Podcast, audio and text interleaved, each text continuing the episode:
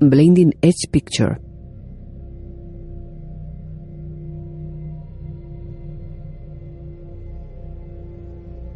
BH Productions.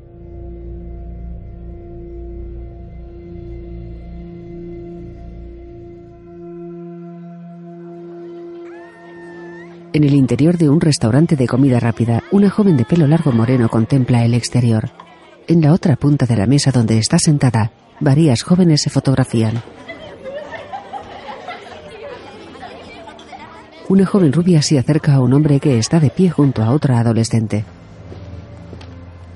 Esto me pasa por invitar a alguien por pena. ¿No querías invitar a todo el mundo? Papá, no puedo invitar a todos mis compañeros de clase menos a una y que luego las redes sociales le hagan más daño a esa persona del que era mi intención. No soy ningún monstruo. Admirable, creo. Siempre la castigan después de clase y a veces incluso grita a los profesores. Además, corre por ahí el rumor de que se ha escapado de casa varias veces. Igual pilla un Uber. Creo que es el momento de irnos a He casa. deducido por error que esto es una democracia. No nos vamos a marchar hasta que vengan a recogerla. La chica se acerca. Ah, el coche no le arranca. Voy a coger el autobús. No te irás en autobús, yo te llevo a casa. Claire ya tiene ahorrado la mitad de lo que necesita para un coche. ¿No es cierto? Así que esta va a ser una de las últimas veces que voy a poder llevaros. ¿Eh? No vas a escuchar durante todo el camino los maravillosos chistes de mi padre que solo le hacen gracia a él si no vienes. No te lo deberías perder. Caminan por un aparcamiento. Se detienen junto a un coche. Me han hecho más regalos de los que pensaba. ¿Puedo guardar esto aquí? Sí, déjame a mí. Gracias, Masha. Quizás es que solo le gusta. A lo mejor se conforma con lo que tiene y ya está. El padre termina de meter las bolsas en el maletero. Mira hacia atrás. Hola. ¿Necesita ayuda? ¿Qué? Es, es muy, muy divertido. Es, cuelga vídeos todas las semanas. Todas las semanas, mírale. En el interior del coche, la chica morena está sentada en el asiento del copiloto. Observa por el espejo retrovisor la parte trasera del coche. Sí, espera. ¿Por qué no lo entiendes? Porque no lo entiendo. rubio y es No guapo. tiene unas cejas como... ¿Qué dices? ¿Sus cejas? ¿Eso es lo que no entiendes? Se gira para colocarse el cinturón de seguridad. Por el espejo retrovisor descubre unas bolsas tiradas en el suelo. Se gira lentamente hacia el conductor.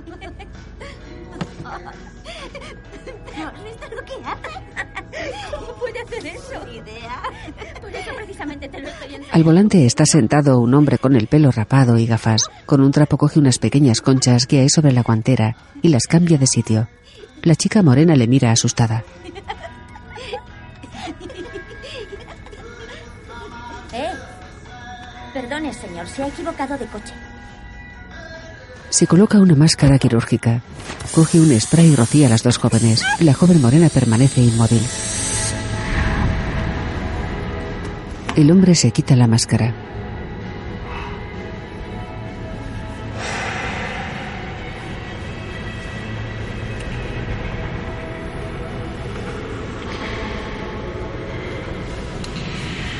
La chica morena despacio posa su mano sobre el tirador de la puerta. El hombre parece no reparar en ella.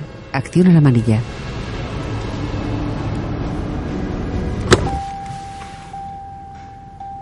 El hombre serio se gira hacia ella. La joven le contempla aterrorizada. Él se coloca la máscara.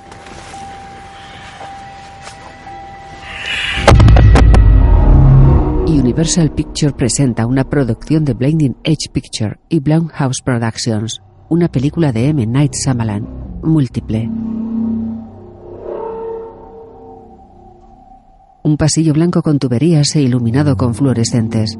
James McCovey, Ania Taylor Joy, Betty Buckley. La chica morena es arrastrada por el pasillo tumbada en un carro.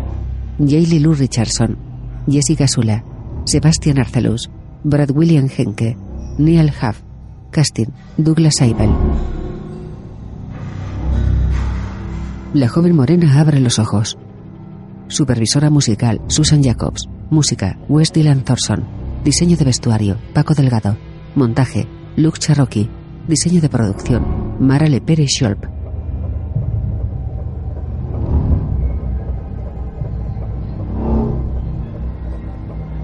El hombre coloca a una chica en un camastro.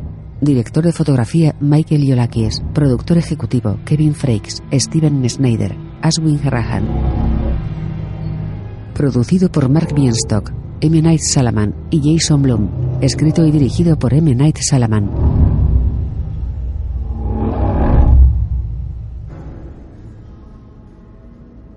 La chica morena está tumbada en un camastro. Abre los ojos. En otra cama contigua están las dos compañeras de clase observándola.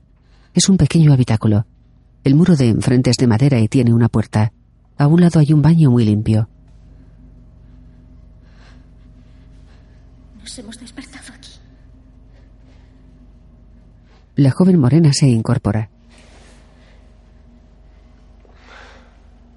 ¿Qué está pasando? ¿Qué hacemos aquí? ¿Qué le ha pasado a mi padre? Está ahí fuera. ¿Sabes qué le ha pasado a mi padre?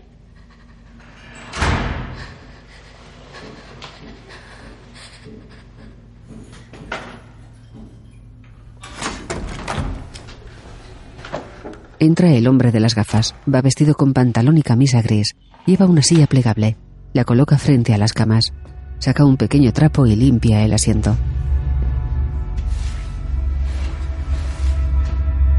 Doblándolo, se lo guarda en un bolsillo. Se sienta.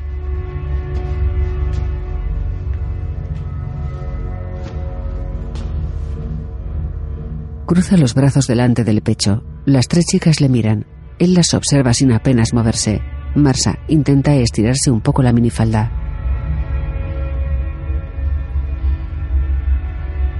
Señalándola, el hombre se levanta. Tú serás la primera. Cerrando la silla la lleva fuera de la habitación. Claire abraza a Marsa. Será solo un minuto. El hombre arrastra a Marsa. Ella se suelta. Se abraza a la chica morena. Encima. El hombre la coge en volandas. La arrastra fuera de la habitación. Cierra la puerta.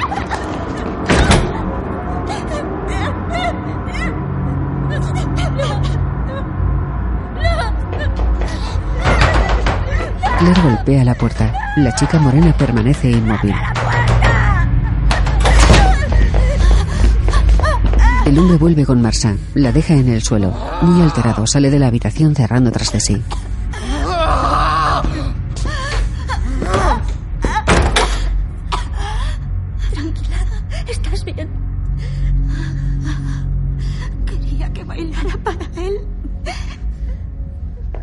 Tiene una de las medias mojadas. Se estira la minifalda. Hay otra puerta cerrada con llave.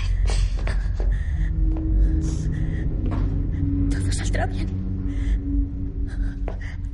Estamos bien. Estamos bien. La chica morena permanece sentada. Dos lágrimas ruedan por sus mejillas. Oigo un ligero chapoteo. Y ahí viene un monstruo de la naturaleza. Así. Entonces, decide cruzar el río. Es tan grande que el agua no le llega ni a la barriga. Y se para. Tengo el corazón que se me va a salir del pecho. Te entró la fiebre del cazador. El tío John estaba muy nervioso. No es verdad, Casey, tu padre es un mentiroso. ¿Cómo eran las astas? Eran enormes. ¿A dónde hay que mirar cuando disparas? Al cuerpo, ¿Y por qué miraba las astas? porque tenía la fiebre del cazador. Repite todo lo que dices. ¿Vas a hacer eso cuando te consiga el permiso de caza para menores? No, señor. No olvides ponerte los guantes cuando termines. Se te llenan los pies y las manos ahí fuera. La niña afirma con la cabeza. La chica morena permanece sentada en el camastro, con la mirada fija en el suelo.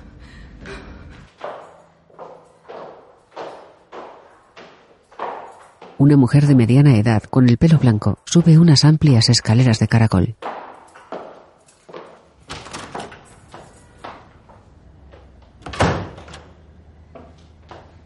entra en una espaciosa vivienda. Tres estudiantes secuestradas. El padre de una de ellas se despertó mareado en un centro comercial. Le habían drogado. Las chicas y su vehículo habían desaparecido.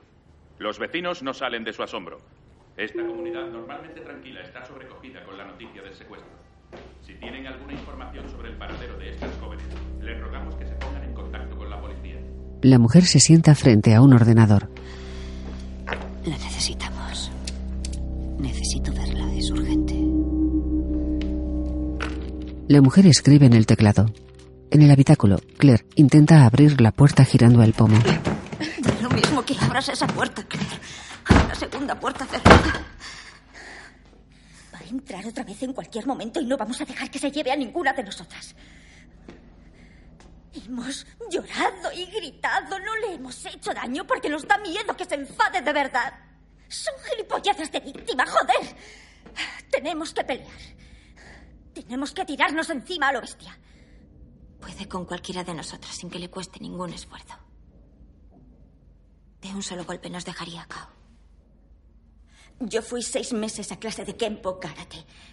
Hay que distraer al agresor haciéndole daño. Parece que todo es muy fácil para vosotras, ¿no? Hacéis algo y predecís lo siguiente. Pero no va a ser así en esta ocasión. No vamos a salir de aquí. ¿Qué pasa? ¿No piensas pelear con todas tus fuerzas? La única posibilidad. La única posibilidad que tenemos es atacar a ese tío entre las tres. Y hay que darse prisa. Te necesitamos, Casey. Claire es lista. Hay que hacerle caso. Yo lo haré, si tú también lo haces. Podemos ganar. Nos hará daño. No. Callaos, ¿vale? Por favor. Deja de verlo todo negro y échanos una mano para salir de aquí. Que te den. Y a tus seis meses de karate en un centro comercial pijo que les den también. No, no, no, no puedes hacernos esto hoy. No puedes hacernos esto ahora mismo. ¿Por qué lo haces? ¿Por qué te comportas como si esto no fuera contigo? Casey, de niña, está junto a su padre en un bosque. Cuando apuntes, Casey, mantén los ojos bien abiertos. Cubre el objetivo con el cañón y luego muévete con él. A su ritmo. Te lo advierto, será frustrante al principio. Dispararás por debajo o por detrás de él. Pero aprenderás a seguirlo. Las hembras son más listas que los machos, ya sabes, como los humanos. Las hembras usan el olfato para seguir vivas y aseguran de estar protegidas. Siempre recuerdan que están intentando sobrevivir. Los machos se van por ahí ellos solos. Los machos se vuelven tontos en la época de celo. Los chicos hacen demasiado ruido. Sí, desde luego. Soy mejor que un chico, ¿verdad? Sí, claro. Eh, Le alcanza una lata. Os avisaré cuando propongáis algo que tenga sentido. Aún no sabemos de qué va esto. El hombre de las gafas, ahora sin ellas, sube las escaleras de caracol. hola. Estaba inspirado. Son unos bocetos de ropa. No, no, no, no, no, no. Esa, esa es mejor que la levita rosa con tachuelas. Se supone que es una, una chaqueta sastre. La voy a estampar a mano con titulares de periódico. Yo soy más de llevar una simple blusa y una falda, pero son. son muy artísticos, Barry. Son diseños en los que las señoras de la alta sociedad se gastarían 15 mil dólares para lucirlos una sola vez. Venga ya. No, no puedo quedarme mucho rato, solo he venido de visita. Cuéntame, ¿qué ocurre? ¿Lo dice por el email? No, lo de siempre, esa sensación de agobio. El correo era breve y parecía algo concreto y urgente. ¿Estás. ¿Estás buscando algo? No, no, estoy, estoy curioseando. Estoy mejor. ¿Qué tal el trabajo? Genial. La última vez que hablé con ellos estaban convencidos de que eres un empleado modelo. Te tienen por una persona meticulosa y concienzuda. Lo sabes, ¿verdad? Lo sé. Has conseguido llevar allí diez años. Te las arreglas muy bien, Barry. Y es un lugar único y maravilloso en el que trabajar. Sí que lo es. ¿Sabes qué? De todos mis pacientes con tu trastorno, tú eres el más constante en su empleo. ¿Ha pasado algo, Barry? ¿Qué edad tiene usted? Es, es que Internet no coincide en ese dato. ¿Por qué quieres saber eso? ¿Quién va a cuidar de nosotros cuando usted se jubile o cuando fallezca?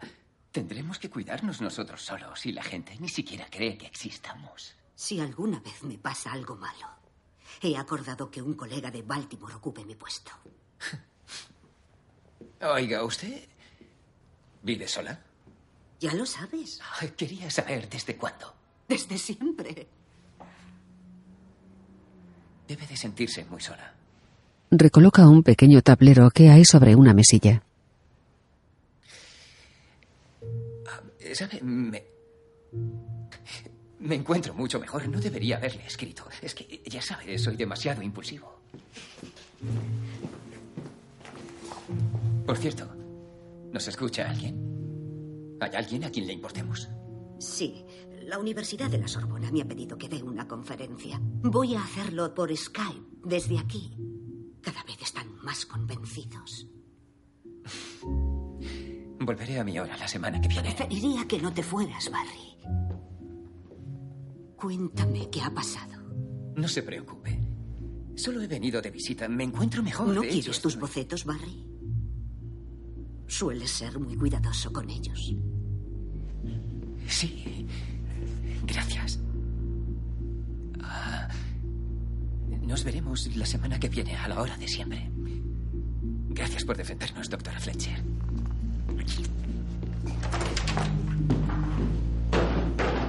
Barry se aleja escaleras abajo. La doctora, pensativa, le observa desde el quicio de la puerta.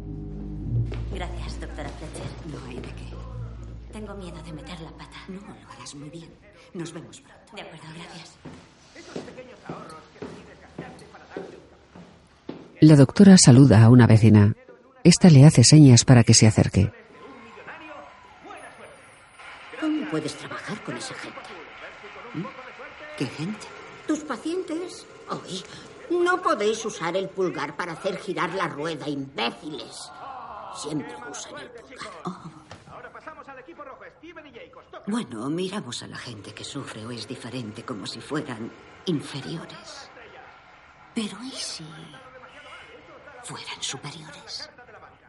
¿Qué? ¿Tú crees a tus pacientes? Tranquila, quedará entre nosotras. Sí, claro. ¡Fuerte, fuerte! No me lo creo. No. te ofendas. No. Contemplan un anuncio de sandalias. Eso, tengo que comprarme eso. En el habitáculo, Casey sale del baño. Ha vuelto. Hay una señora afuera. Claire atisba el exterior por la rendija de la puerta. Casey se arrodilla junto a ellas para mirar por otra rendija. Dennis, reconoce lo que has hecho. No te enfades. No me cuentes nada. Me estoy asustando. Creía esto bajo control. Por favor, dime que no es demasiado tarde. La comida está esperando.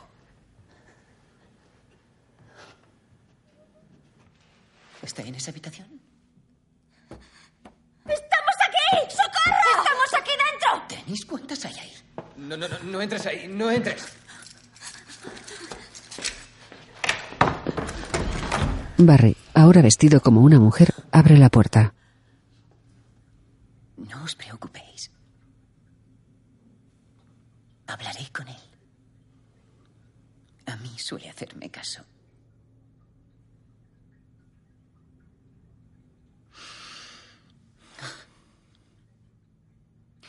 No está bien. Sabe por qué estáis aquí. Pero no se le permite tocaros.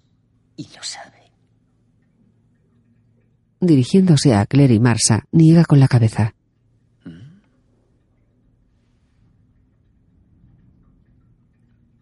Lanzándole un beso a Casey, se marcha cerrando la puerta tras de sí. La doctora Fletcher cierra un cajón archivador con múltiples carpetas. En la pequeña habitación hay varios archivadores. Baja las escaleras. En el exterior, las hojas secas cubren las calles. Yo. Dicen que no podrás contar con tu propio panel en el Congreso. Aceptan, sin embargo, que estés en el grupo de trastornos del estado de ánimo. No es un trastorno del estado de ánimo. Ah, conozco bien tu opinión, Karen. ¿Pero están más abiertos esta vez con las nuevas pruebas? Una de tus pruebas era un perro.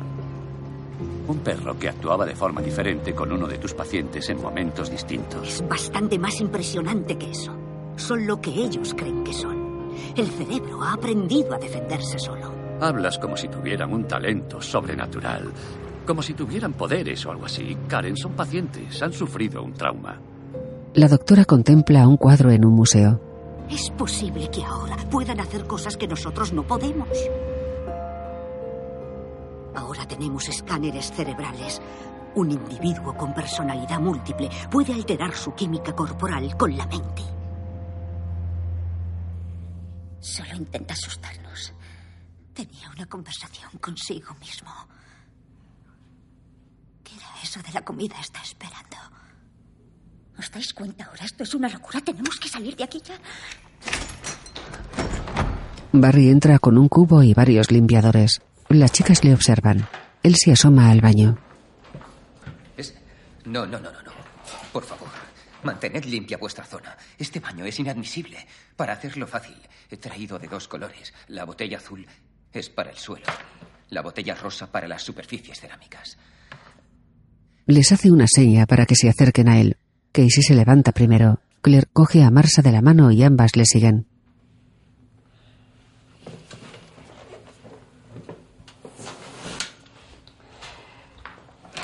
Cogiendo el cubo, Casey entra en el baño. Las tres se arrodillan en el suelo. Patricia me ha recordado que me enviaron a buscaros por una razón. Que sois alimento sagrado. Prometo no volver a molestaros.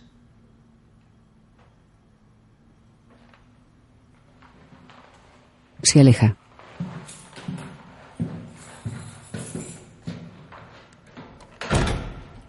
Pu- puede que tenga perros o algo así. ¿Nos va a dar de comer a sus perros? Las tres chicas permanecen arrodilladas en el baño. Sobre una cama hay varios informes esparcidos. De una carpeta sobresale un dibujo de un gran monstruo con forma humana. Tienen las manos y la boca manchadas de rojo.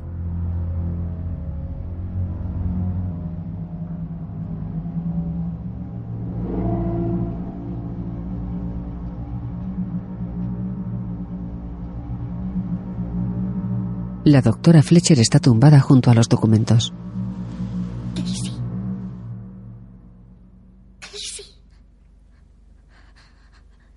Casey, tumbada en la cama, abre los ojos. Sus compañeras asustadas permanecen inmóviles en la otra cama.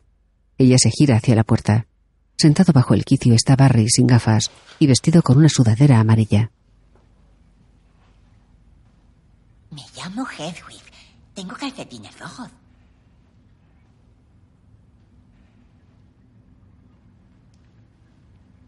Ya se ha puesto en marcha. ¿Qué? ¿Qué? Ya se ha puesto en marcha. ¿Quién? Alguien viene a por vosotras y no os va a gustar. Hacéis mucho ruido cuando dormís. Sí. No puedo deciros nada. Pero ha hecho cosas horribles a la gente y os hará cosas horribles a vosotras. Y tengo calcetines azules. ¿Somos su comida? Barry, sonriendo, se encoge de hombros. ¿Cuántos años tienes? Nueve. Entonces, ¿no eres quien nos secuestró? No. No. Eres la señora. ¿Estás cegado? ¿Qué te pasa? No. ¿Sabes lo que piensan? No, no me, no me cuentan mucho. Me he comido un perrito. ¿Puedes ayudarnos, Hedwig? No, ni, ni siquiera debería estar aquí. Le he quitado la luz al señor Dennis, pero va a volver enseguida. Y no puedo quitarle la luz mucho tiempo o me cogerá, se enfadará, etcétera. Hasta luego. Espera. Hemos oído algo. No lo entendimos, pero ahora sí. Y sí, se sienta en el suelo. ¿Sabes qué hemos oído? ¿Qué habéis oído? Ven aquí. Te lo diré al oído. ¿Vale? Barry en cuclillas camina hacia Casey colocándose junto a ella.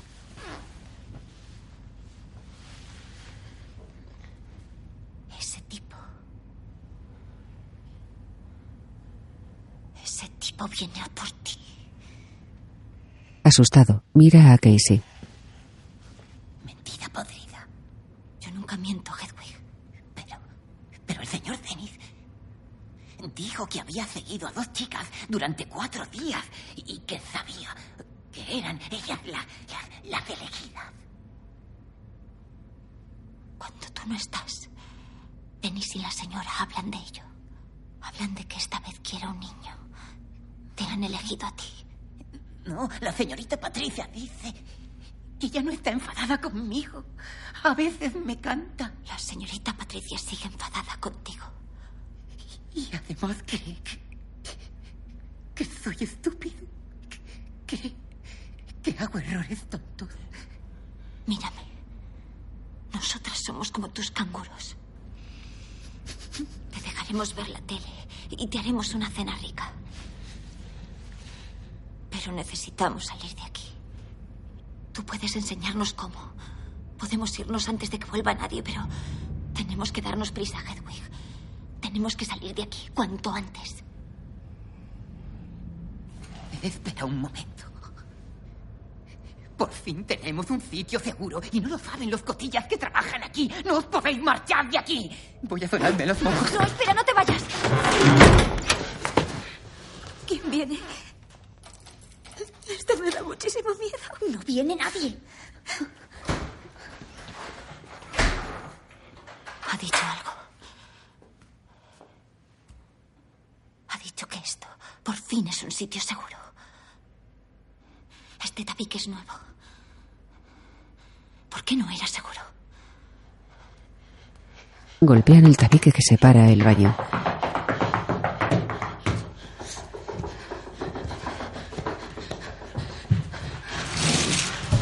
Claire arrastra uno de los camastros. Se sube a él para golpear el techo.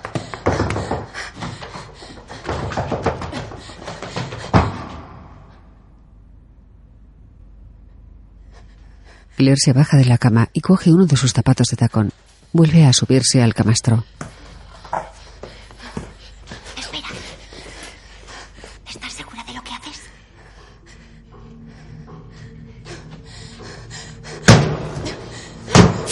Claire golpea el techo con el zapato arrancando un trozo. Casey vigila a través de una rendija la puerta que comunica con el exterior.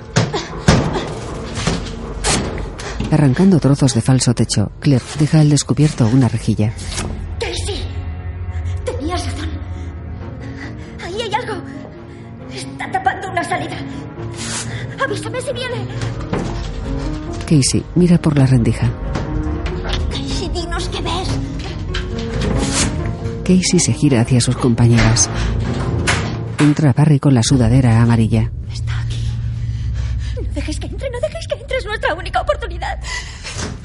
Marsa se dirige hacia la puerta. Vamos a conseguir. Sí, claro que sí. Marsa observa a Barry a través de la rendija. Este se dirige hacia la puerta del habitáculo. Eh, ¿Qué estáis haciendo? Casey y Marsa se apoyan en la puerta. ¿Eh? Vale, venga, vale ya. ¿Eh? ¿Me dejáis, ¿Me dejáis entrar? Espera un segundo. Nos estamos cambiando. ¿Qué estáis haciendo? Dejadme entrar. Esto no tiene gracia. Claire quita la rejilla.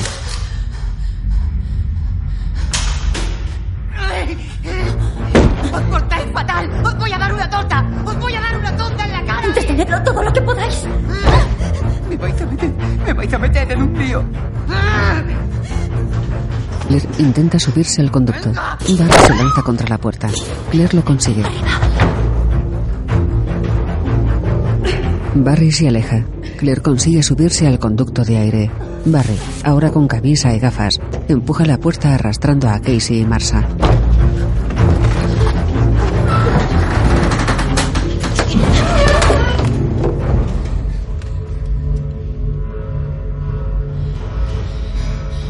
Claire gatea por el interior del conducto del aire.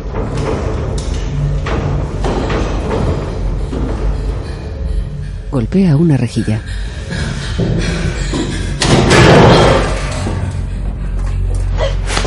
Cae a un pasillo oscuro.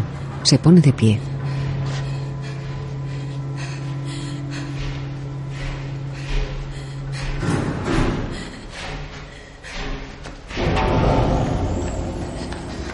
Corre por el estrecho pasillo rodeada de multitud de tuberías.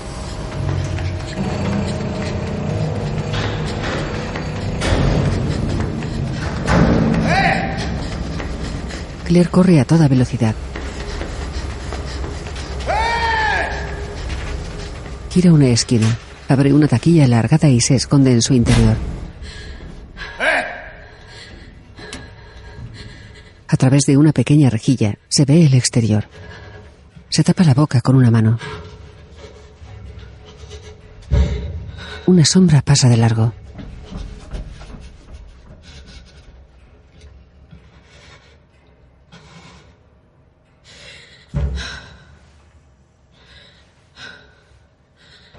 Creía que te había perdido. ¿Quieres? ¿Quieres salir, por favor? Barry se aleja unos pasos de la taquilla mientras se abrocha el cuello de la camisa. Os gusta burlaros de nosotros, pero tenemos más poder de lo que creéis. Sal aquí. Por favor. Claire sale de la taquilla. No, no debéis engañar a un niño. Eso demuestra cómo sois.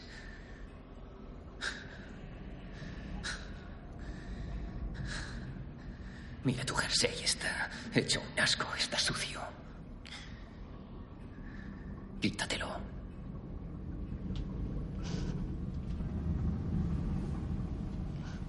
Ella mira unos instantes el jersey. Despacio, se lo quita, quedándose en sujetador. Él permanece serio.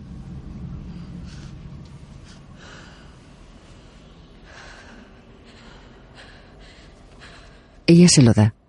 Se cubre los pechos cruzando los brazos frente al torso. Barry, nervioso, se pasa una mano por el pelo. Intento ser bueno. En otro pasillo, Barry taladra una pared. Claire permanece encerrada en un pequeño almacén.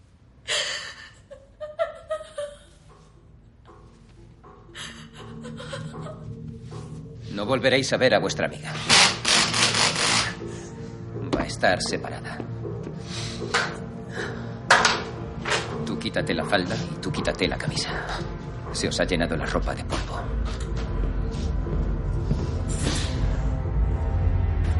Las chicas le obedecen. Casey lleva una camisa debajo. Marsa se queda con un suéter y las bragas. Barry coge la ropa con desagrado y sale del habitáculo cerrando la puerta tras de sí. Apaga las luces. La doctora habla por videoconferencia desde el salón de su casa. Una identidad de un individuo con trastorno de identidad disociativo puede tener colesterol alto. Una. Ha habido casos en los que una de las identidades era alérgica a las picaduras de avispa y las otras no.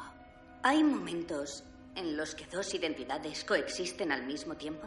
Hay momentos en los que dos identidades tienen la luz o el foco o conciencia al mismo tiempo.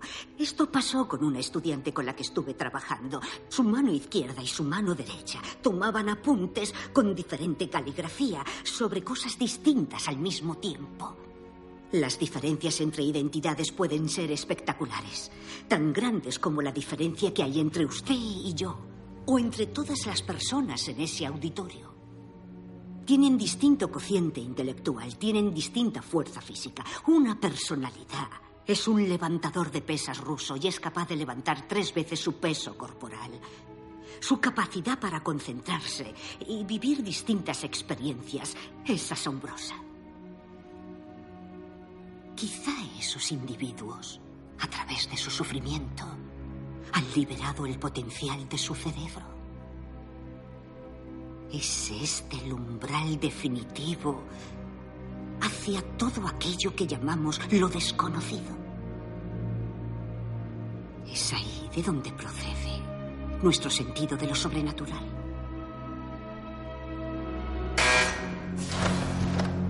Barry entra en el portal de la doctora Fletcher. No lleva gafas. Sostiene un portafolio. La profundidad es la clave y luego, luego están las curvas y... ¿eh? ¿Ha visto ese? Es como un vestido tipo jersey de chenilla. ¿Quién eres?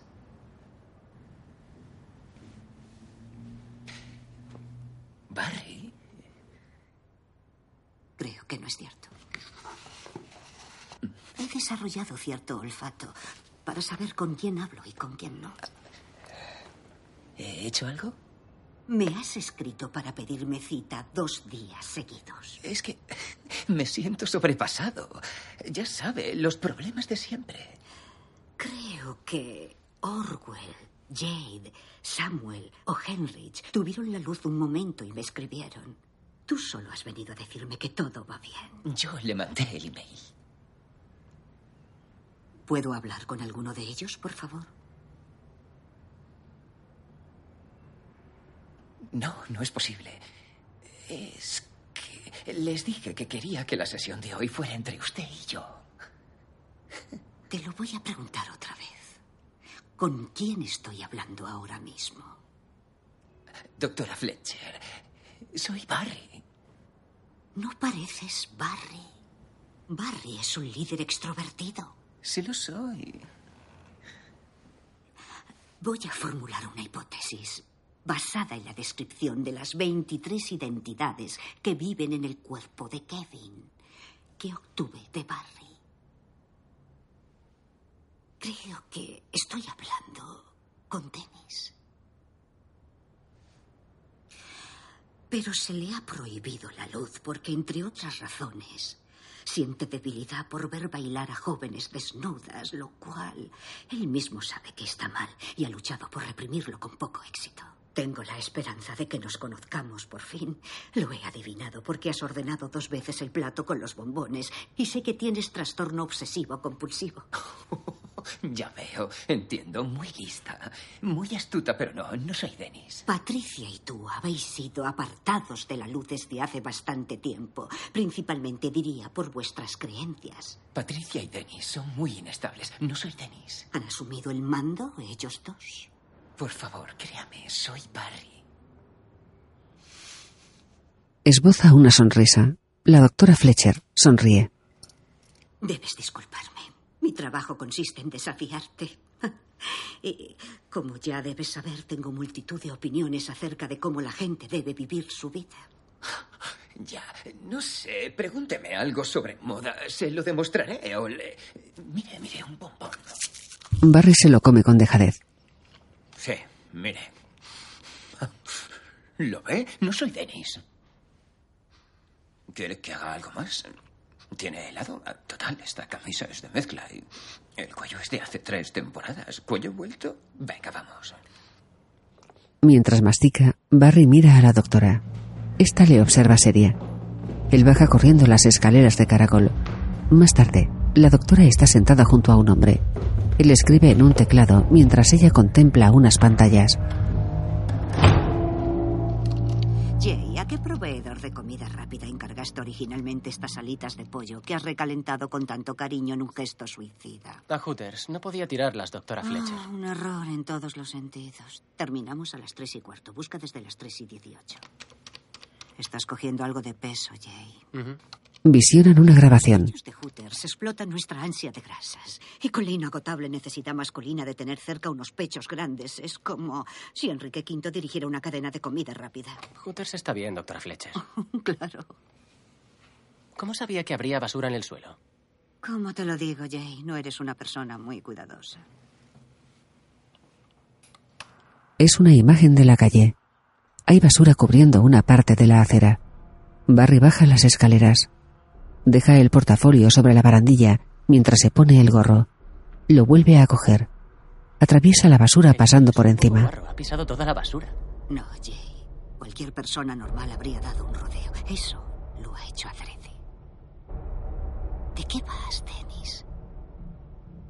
¿O es Patricia quien lo decide todo? No vamos a morir.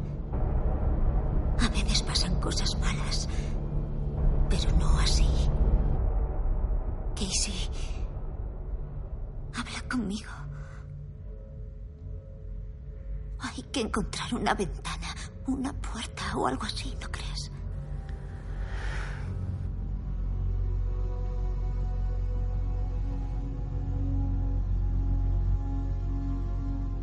En el bosque, Casey está junto a su padre y su tío contemplando un ciervo muerto. Emocionante. Casey, es averiguar si puedes o no puedes ser más listo que este animal. Y antes no te gustaba venir aquí, ¿eh? Es como una tradición familiar, ¿verdad? Buena puntería, hermano. Gracias, John. En el habitáculo, Casey abre los ojos. Asustada observa a Barry vestido de mujer, de pie junto a ella. Te he traído la comida, dormilona. Marsa permanece sentada con un sándwich en la mano. Come. Barry está peinando a Casey. Marsa le da un mordisco a su bocadillo. Está bueno. Lleva pimentón.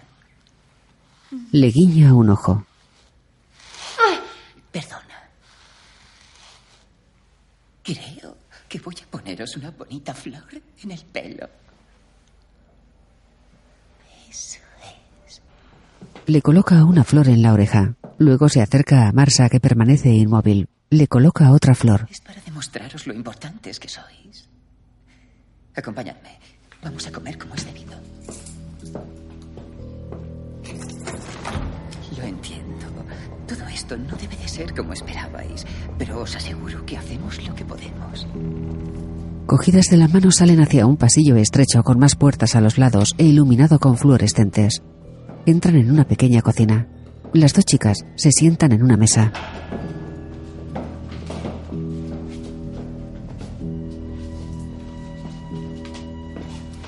Bien.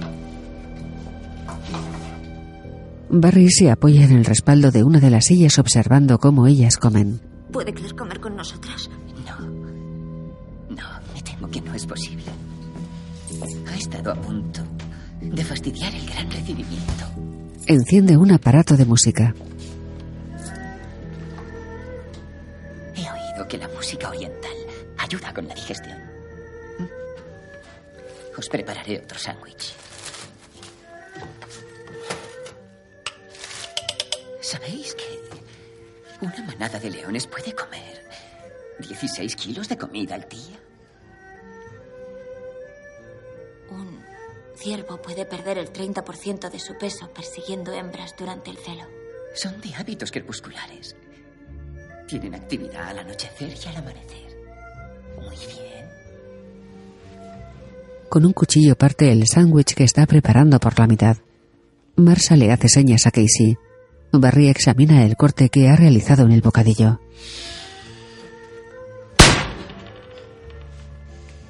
Está torcido. No, perdonad. Cogiendo otra rebanada de pan, la unta con el cuchillo. Marsa trata de decirle algo a Casey. No sé si lo sabréis, pero los tigres solo tienen 30 dientes. Casey se gira unos instantes hacia una puerta que tiene a la espalda. Marsa afirma con la cabeza. La joven se pone de pie.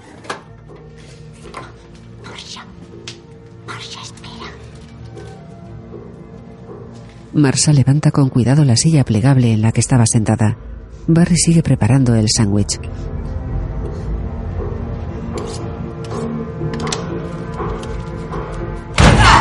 Le golpea con la silla y sale corriendo. Barry intenta ir tras ella. Casey mueve la mesa. Él la amenaza con el cuchillo. Tu habitación. Cierra la puerta. Vamos. Casey se marcha. Barry, dentro de la cocina, permanece inmóvil. Marsa, desesperada, intenta abrir una puerta cerrada en el interior del salón que hay junto a la cocina.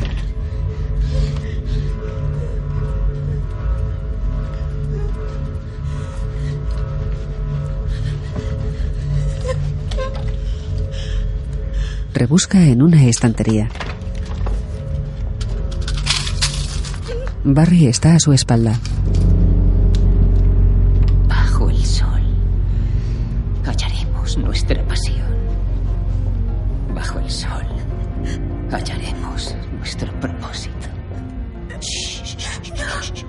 Mantiene la punta del cuchillo cerca del abdomen de Marsa. Siempre habéis estado protegidas. Nunca habéis sufrido de verdad. Y por eso os elegimos.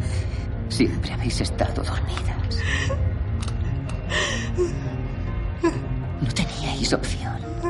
Shh. Estabais condenadas. La chica del pelo negro se va a quedar en otro cuarto. Más vale que lo sepas ya. La bestia. Viene a por vosotras.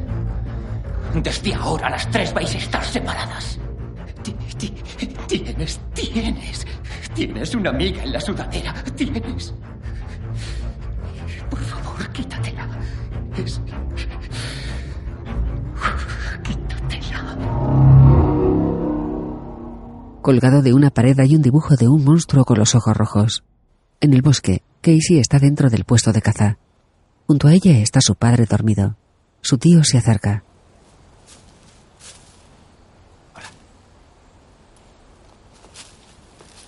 Lleva una escopeta. Se aleja unos pasos. Sonriendo, vuelve a girarse hacia la niña.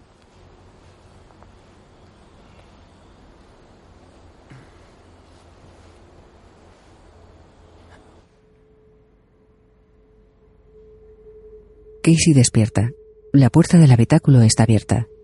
Ella intenta incorporarse, pero se queda paralizada. Barry está tumbado a su lado, abrazándola por detrás. No me gustó lo que me dijiste de Patricia. Me mentiste.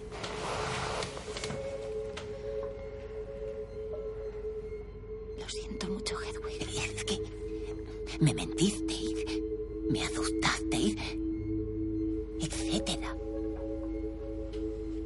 señor Denis dice que tienes muchas camisetas. Esto me gusta. Gracias. ¿Sabes quiénes son Denis y la señorita Patricia? No. Cada uno de nosotros tiene que esperar en una silla. Y Barry decide quién se coloca en la luz, pero Barry perdió su poder por mi culpa. Yo, por ejemplo, puedo estar en la luz siempre que quiero. Es un. Es un poder especial. Barry tiene que seguir sentado en la silla si yo quiero. Por eso Dennis y Patricia me dejan estar con ellos.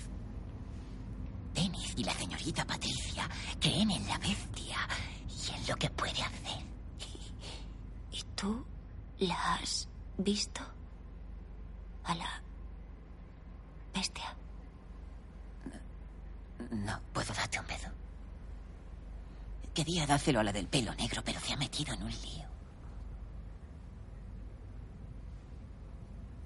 ¿Quieres o no? Aunque la verdad no sé mucho de besos. Sí. Muy bien.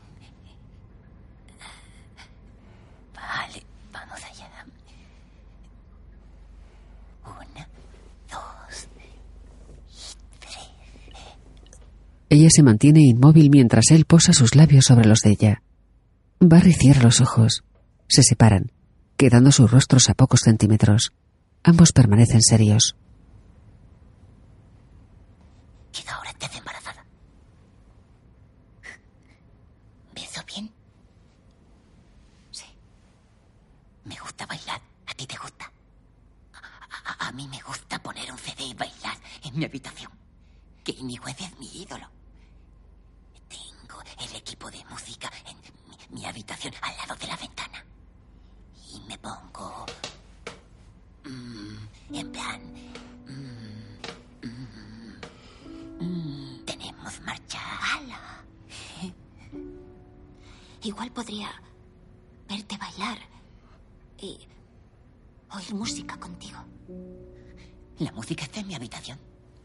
Ah, A lo mejor puedes colarme allí. ¿Estás intentando engañarme? ¿Etcétera? Me voy a chivar. En serio, me voy a chivar. Te voy a contar algo. Y tú me dices si es verdad o no, ¿vale? Como un examen. ¿De acuerdo?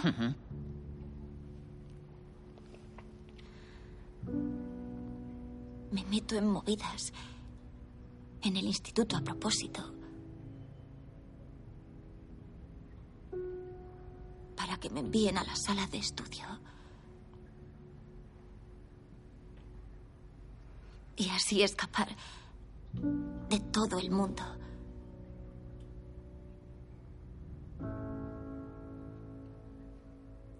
Y poder estar sola.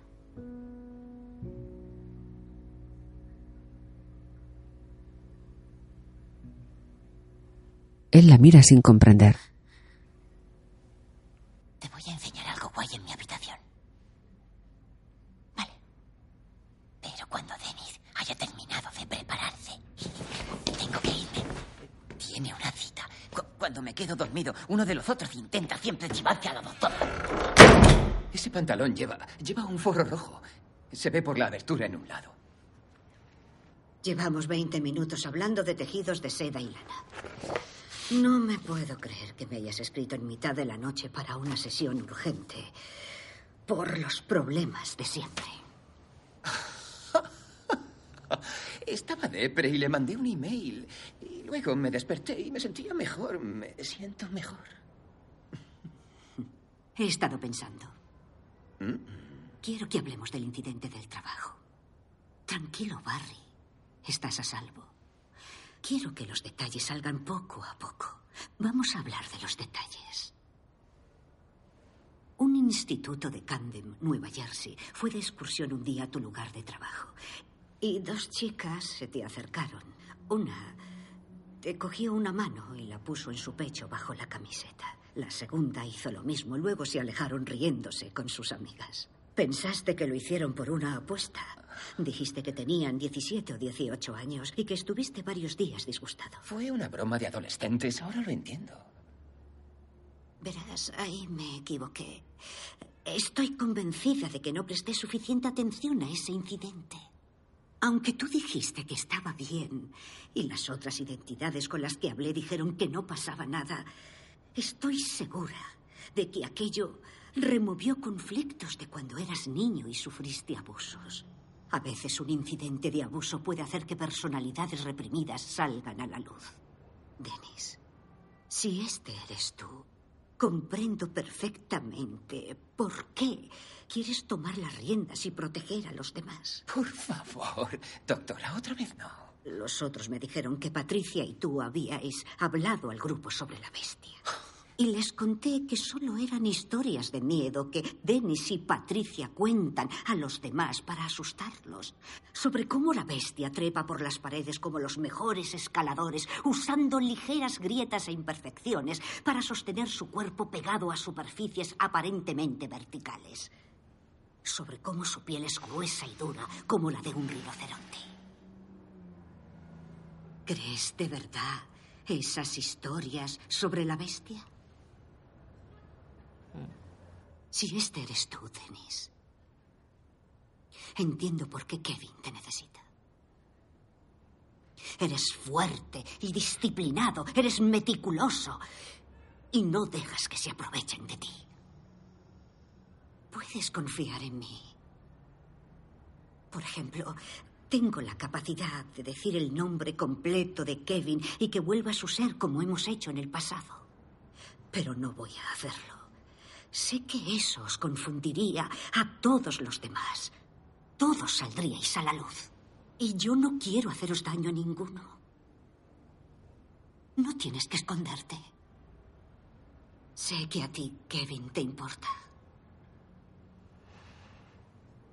No creo que seas malvado. Eras necesario. Dennis, eres tú.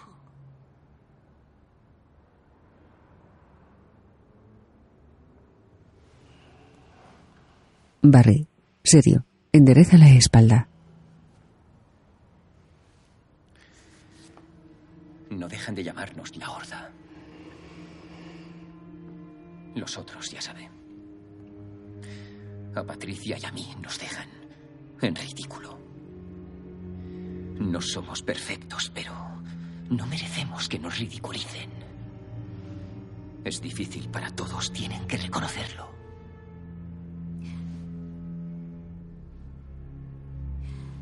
Es un placer conocerte, Dennis. Igualmente. Deduzco que no sabes quién me escribió para la sesión urgente. Uno de los otros. ¿Estáis al mando? Sí, hemos asumido el mando. Somos los que podemos proteger a Kevin. Todos queremos proteger a Kevin. Él es muy débil.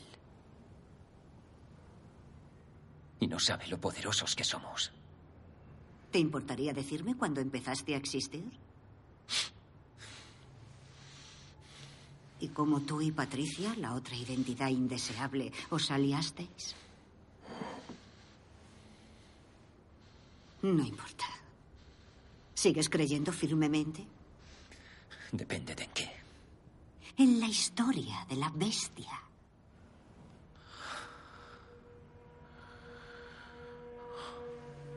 Una cosa, Dennis, que quizá te alivie si estás confuso, es que has conocido a los alter ego. Estáis en una habitación con sillas, ¿no? Sí. Pero no habéis conocido a la bestia porque no vive con vosotros. Vive en un depósito ferroviario, según dice la historia, porque el padre de Kevin se marchó en tren. Pero lo cierto es que Patricia y tú nunca habéis conocido a la bestia, ¿no? No. Eso es porque no es un alter ego. No es la identidad 24. Es una fantasía.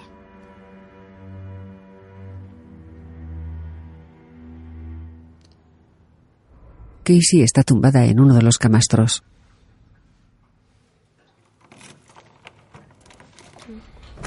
Barry se asoma por la puerta entreabierta. Deprisa. Vamos. Ven, es la hora. Salen al pasillo.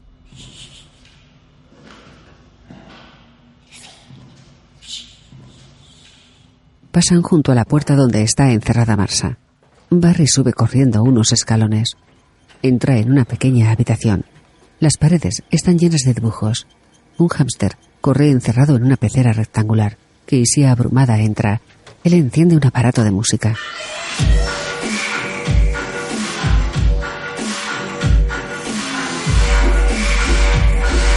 Barry baila moviéndose por la pequeña habitación.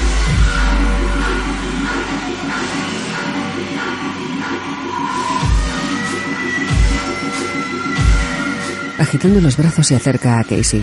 Luego se aleja de ella haciendo movimientos espasmódicos.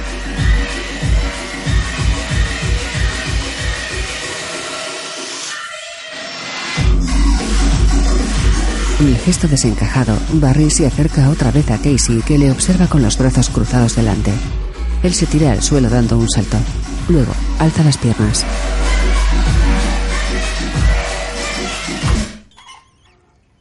Barry se acerca a Casey esbozando una sonrisa.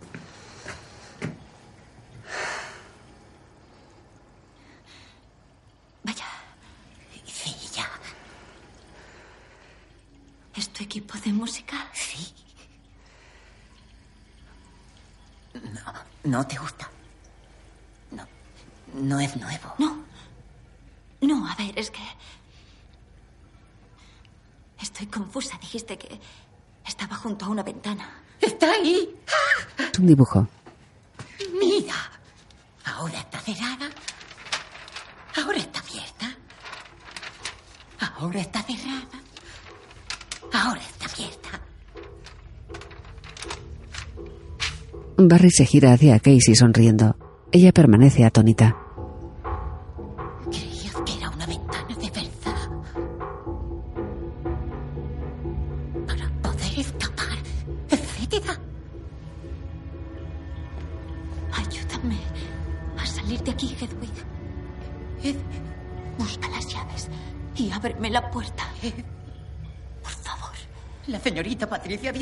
Volverá a burlarse de mí cuando venga la bestia. Y que todos se darán cuenta de lo increíble que soy. Y que todos los errores tontos por fin dejarán de importar. Deberías volver a tu habitación. No, espera, por favor, quiero ir tus dedos de Kanye West. Vamos a quedarnos en tu habitación. Siento haber dicho que quería irme. No. Dijiste que ibas a enseñarme algo guay, ¿no? No. Enséñamelo. No quiero. Por favor. No. Le muestra un walkie-talkie. Ella lo coge.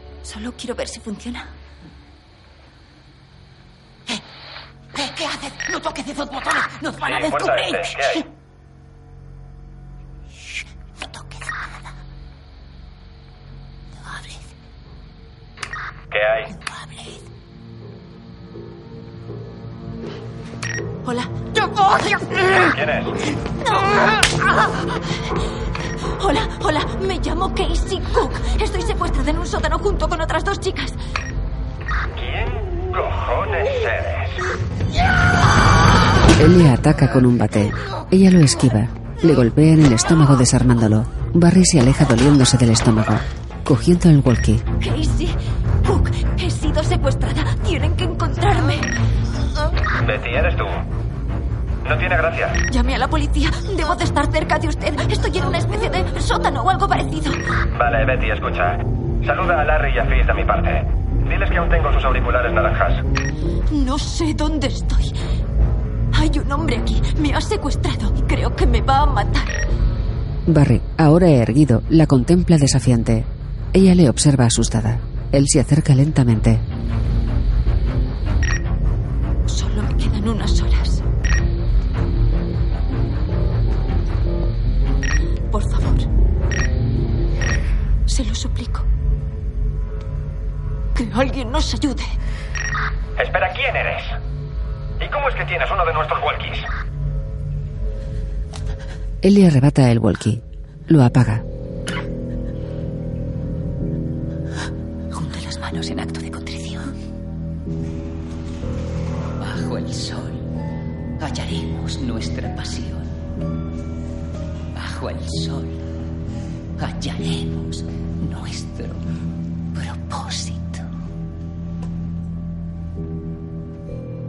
Casey entra en el habitáculo. Barry camina tras ella con una vela encendida. Se detiene en el quicio de la puerta. Ella se gira hacia él. Eso lo leí en una tarjeta en el supermercado. Era para funerales, pero me pareció precioso. Apaga la vela. Dennis te explicará el significado de esta velada. Barry se aleja. Ella baja la mirada. En el suelo, junto a la puerta, descubre algo metálico. En la antesala se enciende una luz. Se agacha para recogerlo. Vuelve a colocarse de pie, escondiéndolo en su mano. Barry, ahora con camisa y gafas, entra en el habitáculo.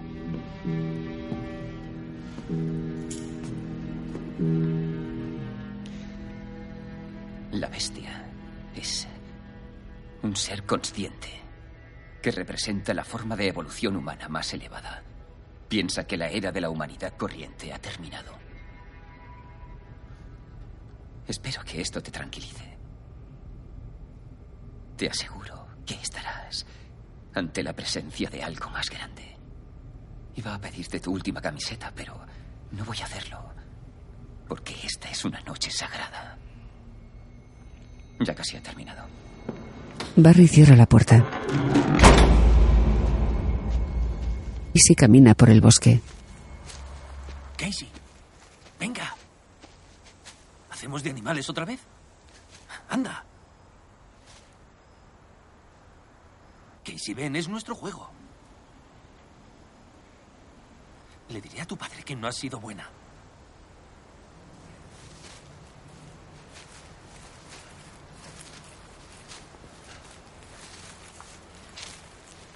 Su tío, desnudo, está detrás de unas rocas a cuatro patas.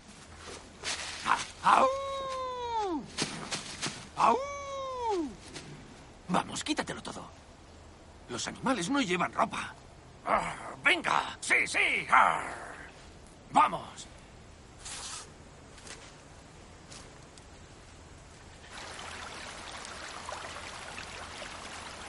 Más tarde, su tío, poniéndose una chaqueta, camina por el bosque.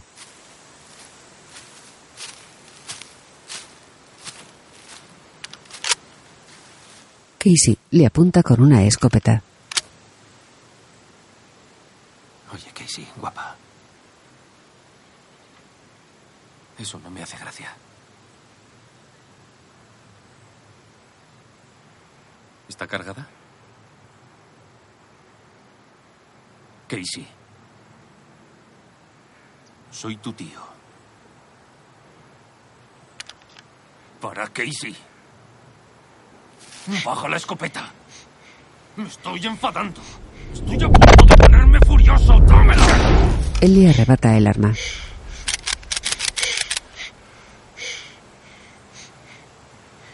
Casi me matas.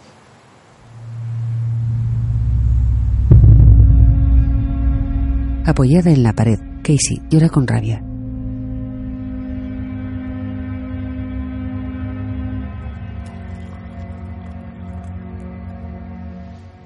La doctora Fletcher se prepara un té. Cogiendo la taza, se sienta delante de la pantalla del ordenador.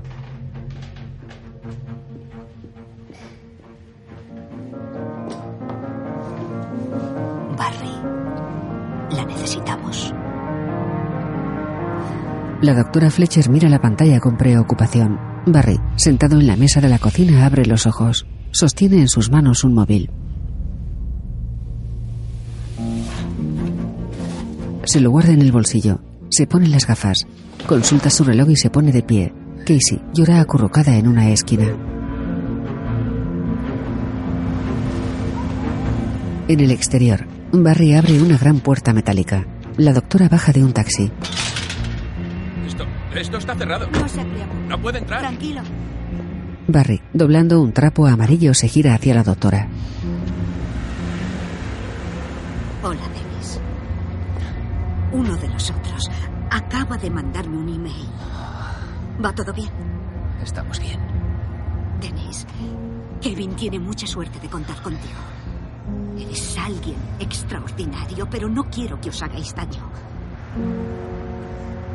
Él da unos pasos hacia ella. Creo que somos extraordinarios. Te aprecio, Dennis. ¿Me dejas entrar y así hablamos? Sé que hay algo que quieres contarme. ¿Por qué no me lo cuentas?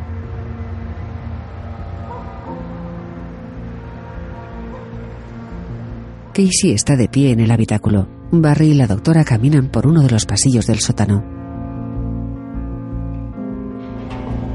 Usted y yo nos parecemos mucho. Somos poco convencionales, originales. Por favor, siéntese. No recibo muchas visitas. Le traeré un vaso de agua. Tengo un alojamiento como es debido en un edificio de la zona sur, pero preferimos esto. Cuando me ascendieron me dijeron que podía quedármelo. ¿Con quién has quedado? Barry deja un plato de comida tapado por un film sobre la mesa. Consulta la hora en su reloj. De Kevin. Y de lo que le hizo su madre. Lo recuerdo todo. Me alegro de que quieras abrirte a mí. La madre de Kevin tenía formas muy crueles de castigar a un niño de tres años. ¿Fue entonces cuando saliste a la luz? Sí. La forma de no llamar su atención era tenerlo todo impecable, todo perfecto. Sé que tus intenciones son buenas, Dennis, pero hay otras maneras de ayudar a Kevin. He perdido muchos pacientes por culpa del sistema. Quiero que sepas que nunca dejaré de luchar por ti. Mis pacientes se han convertido en mi familia. Los he elegido a ellos en lugar de un camino más tradicional.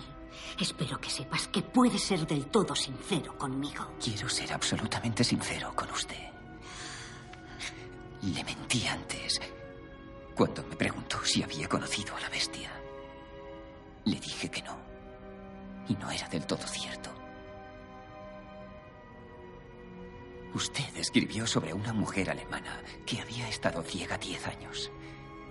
Después se descubrió que padecía TID. Luego, tres de sus identidades desarrollaron la vista. Usted especuló con la idea de que sus nervios ópticos se regeneraran con ayuda de la mente.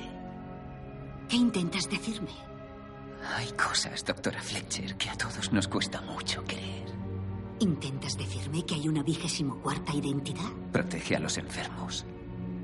Cuando ha dicho que cree que esta situación es extraordinaria, he sabido que a lo mejor lo entendería. ¿Entender qué? La bestia es real. Acaba de manifestarse. Tenía usted razón en todo. ¿Qué aspecto tiene? Es más corpulenta que yo. Y yo soy el más corpulento de todos. Es alta y muy musculosa. Tiene una larga mata de pelo. Sus dedos son el doble de los nuestros. Cree que somos extraordinarios. Que no representamos un error, sino un potencial. Usted dice las mismas cosas. Ya se ha puesto en marcha. ¿Qué significa? No lo entiendo. No puede ser real. Tiene que haber límites en las transformaciones de un ser humano.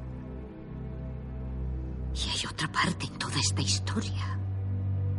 La parte de devorar jóvenes impuras. ¿Qué significado tiene impuras?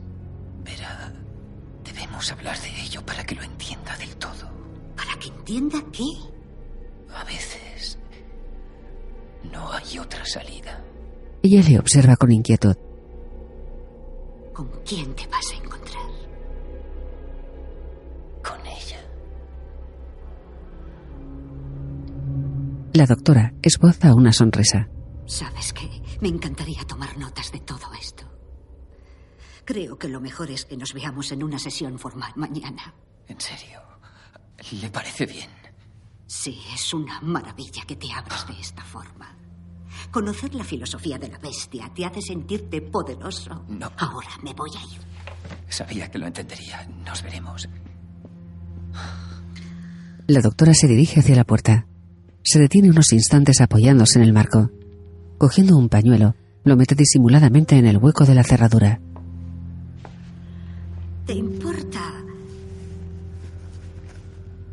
Pase al cuarto de baño? No. Está al fondo, junto a las escaleras a la izquierda.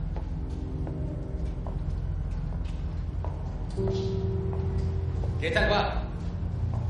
¿Todo bien? La doctora pasa por delante de las puertas donde están encerradas Marsa e Claire. Se detiene delante de la puerta del servicio.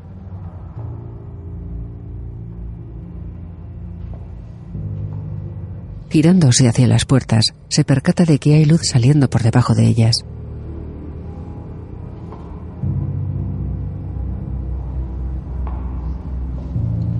Acercándose a uno de los pestillos, lo descorre. Claire, en sujetador, está tirada en el suelo. La doctora se lleva una mano a la boca. Eres real. Claire levanta la cabeza. ¿Quién es?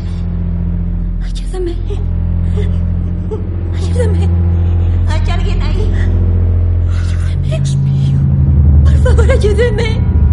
Barry cierra la puerta. Nunca desarrollarán su potencial, así que no importan. Escúchame, Dennis.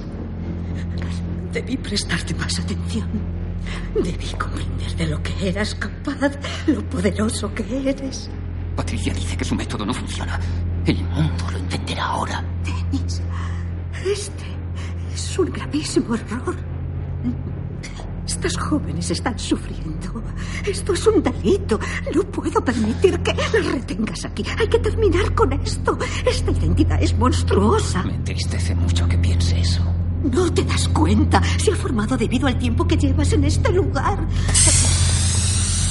Tapándose la cara, le rocía con el spray. La doctora se queda inconsciente.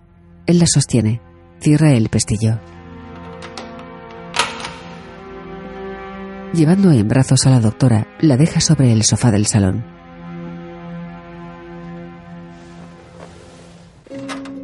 Casey intenta abrir la puerta del habitáculo. Claire se pone de pie en el pequeño almacén. Hay una señora. Aquí hay alguien. Marsa se incorpora. Tenemos que salir de este lugar. ¿Hay algo donde tú estás? ¿Algo que podamos usar? Marsa y Claire, cada una en su improvisada celda, rebuscan en las estanterías. Aquí no hay nada. Hay una percha.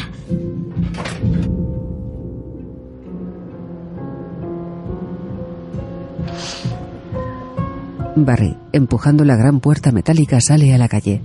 Es de noche. Al fondo se distingue una gran ciudad iluminada. Barry, tomando aire, abre los ojos. Se quita las gafas. Gracias, Dennis. Aquí tiene, señor. Le entrega un ramo de flores. Él las huele. Con el ramo en los brazos cruza el vestíbulo de la estación. Tumbada en el sofá del salón, la doctora vuelve lentamente en sí.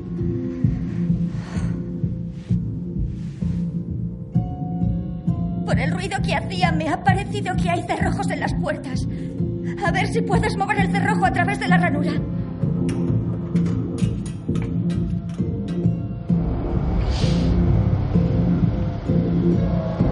Barry está de pie en el andén con el ramo de flores. Se coloca las gafas mientras un tren entra en la estación.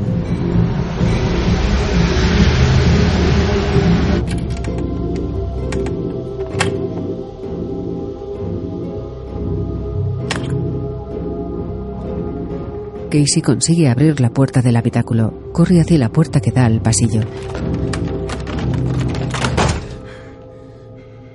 La puerta está cerrada.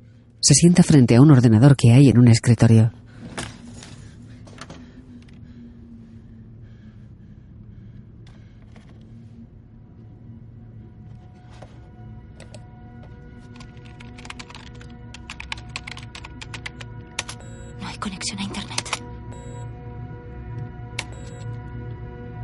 Marsa consigue pasar la percha de metal, ahora convertida en un largo filamento metálico, por la rendija superior de la puerta. Vamos a salir de aquí. Vamos a ir a por Casey. ¿Puedes hacerlo, Marcia?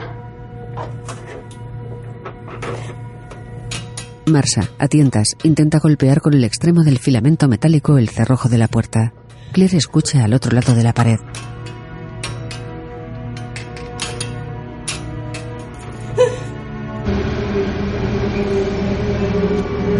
En el andén, Barry se arrodilla para colocar el ramo de flores en el suelo, junto al borde.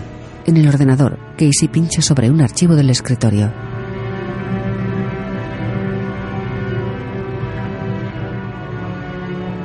La derrota de los Chahamana y las conquistas de Muhammad Tegur hacia finales del siglo XII pueden compararse con el descarado ultimátum de Muhammad instando a Prithviraj a apostatar o luchar.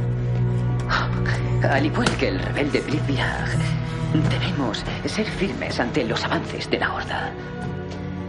Y en respuesta a su táctica del miedo, debemos mostrar... Pincha en otro. Odio estos chutes de insulina. Aquí nadie tiene que ponérsela. ¿Por qué tengo que ser diabética? Todos los médicos, además de la doctora Fletcher, dicen que somos la misma persona con distintas personalidades. ¿Eh? ¿Por qué coño soy la única que necesita esto, cabrones?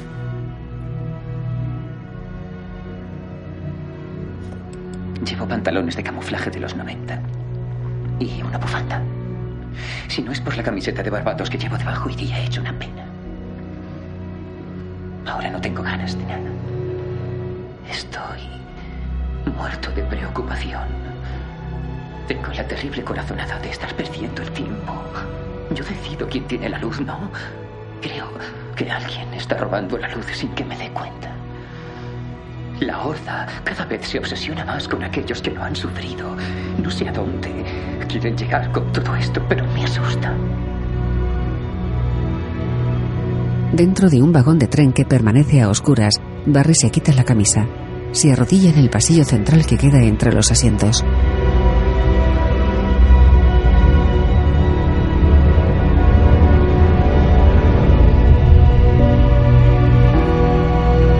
Marsa sigue intentando abrir el cerrojo desde dentro. Claire le anima pegada a la pared. En el ordenador, Barry sigue hablando a cámara mientras Casey trata de abrir la puerta. Apoyándose en los asientos, Barry vuelve a ponerse de pie.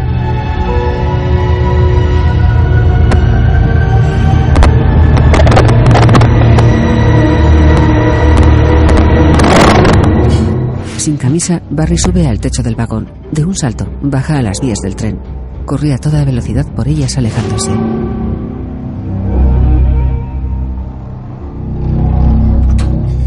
Imagínate dentro de un par de horas en casa. En el sofá. Con esa sudadera horrible que te encanta. Marsa consigue alcanzar el cerrojo. Lo empuja levemente. Dos hombres patrullan por las vías del tren. Así cuando hay un coyote o algo así.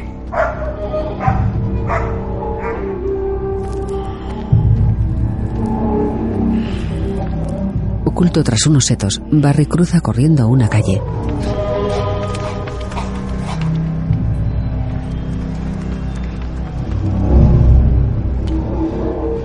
Todavía adormecida, la doctora gatea por el salón apoyándose en el sofá. Casey golpea la puerta con algo pesado.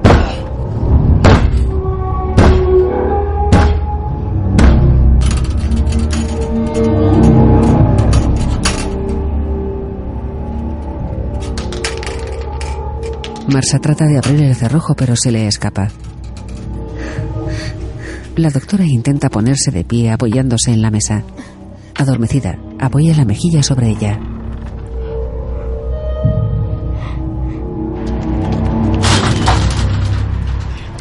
Barry se encarama a la puerta metálica de la entrada y salta dentro del recinto.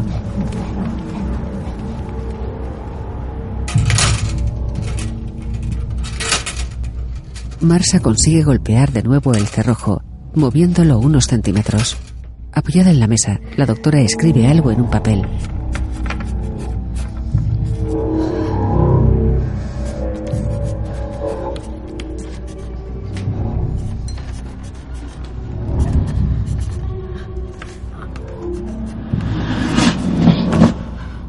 Algo pasa detrás de ella. La doctora se da la vuelta. La imagen está borrosa.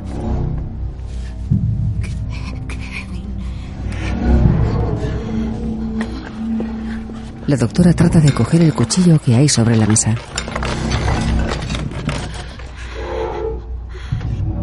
Da unos pasos hacia adelante empuñando el cuchillo.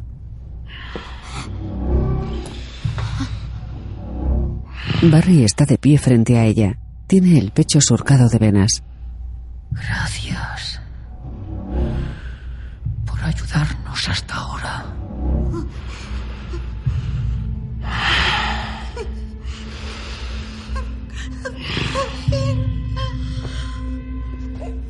La doctora se da media vuelta tapándose la cara.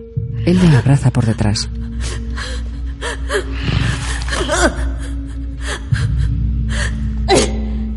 Ella le clava el cuchillo en repetidas ocasiones.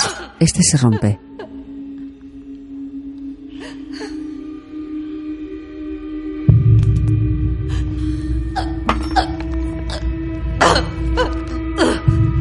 La estruja con sus brazos.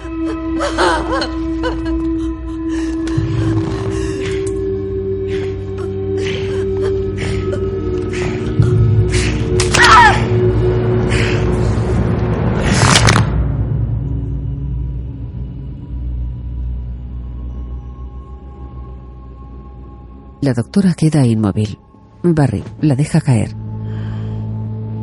Supongo que debo decírselo a la doctora Fletcher, pero se preocupará. Es una mujer tan amable. Me parece que voy a salir a dar un paseo y a pensar en cómo puedo organizar todo esto. Barry coge el gorro de un perchero. Aquí termina mi diario del lunes. Chao.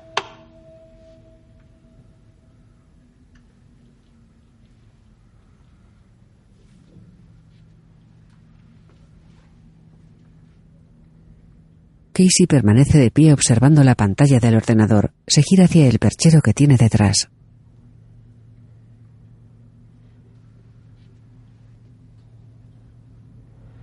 Coge el gorro que hay colgado. Bajo él están las llaves.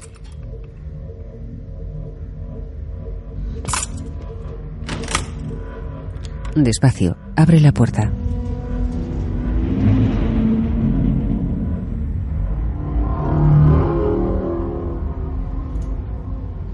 Sale al pasillo. Una de las puertas está entreabierta.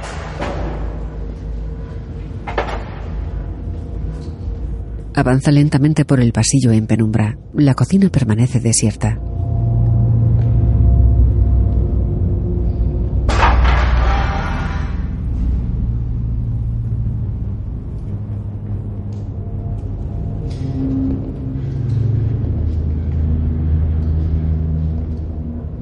Abre la puerta de Marsa, que está entreabierta.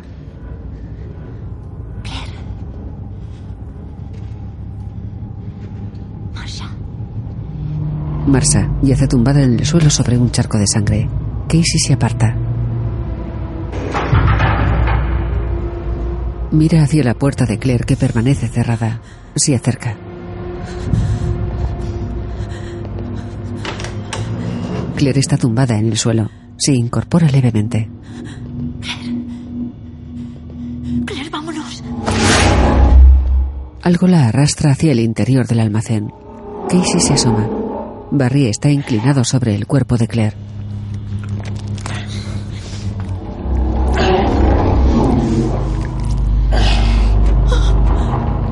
Casey sale corriendo. Echa el cerrojo.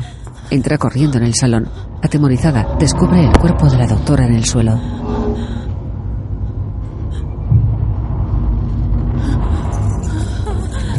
Intenta abrir la puerta con una llave.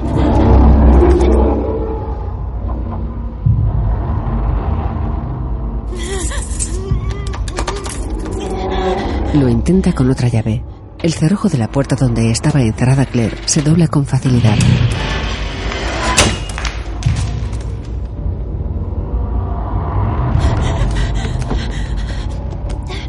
Casey revuelve la estantería. Sobre la mesa descubre la nota que la doctora escribió.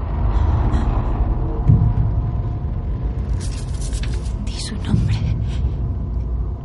Kevin Wendelgram. Deja la nota.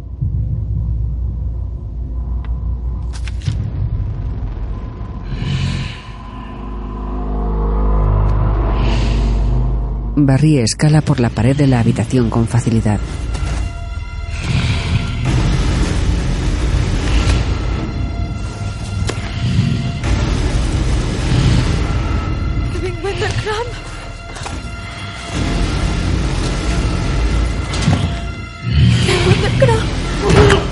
Suelo, Barry se golpea contra la pared.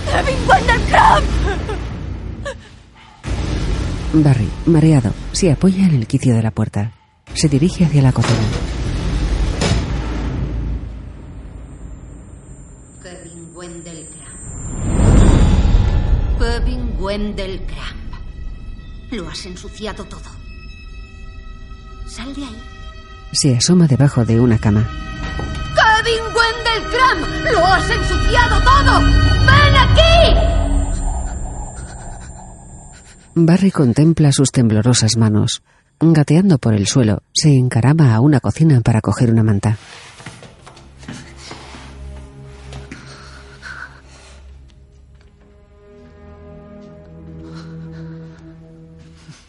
Con la manta sobre los hombros, vuelve al salón.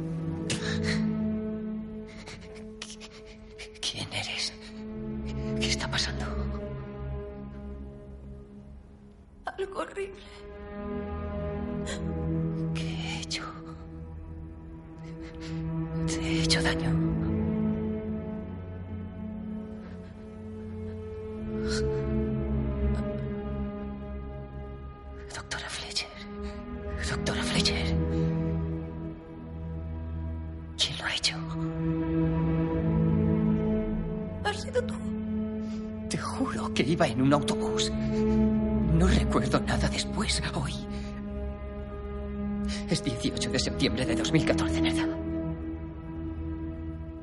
Con la cabeza.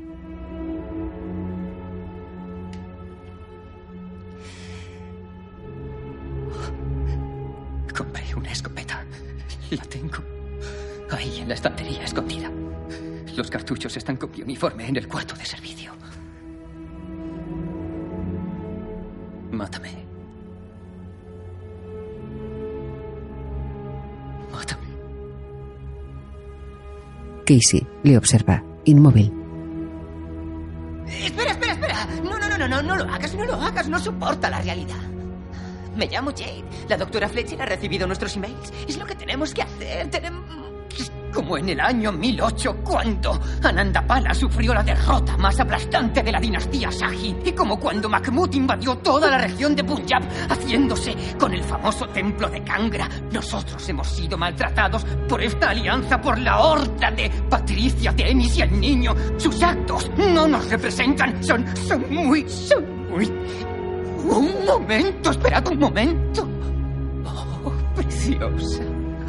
Me han estado robando el control de la luz, pero el grupo va a superar esto. Cariño, me llamo Barry. Su rostro se congestiona por unos momentos. No deberías haber usado el walkie-talkie. Casi nos pillan. Basta, Hedwig. Tenían razón, mira, sí. Nos tienen mucho miedo. Dennis y la señorita Patricia están al mando gracias a mí. Y ahora voy a darles la luz. Nadie podrá burlarse de mí nunca más. Ella saca la escopeta del armario. Se gira hacia él. Barry se tapa pudorosamente el pecho con la manta. Gracias, Hedwig.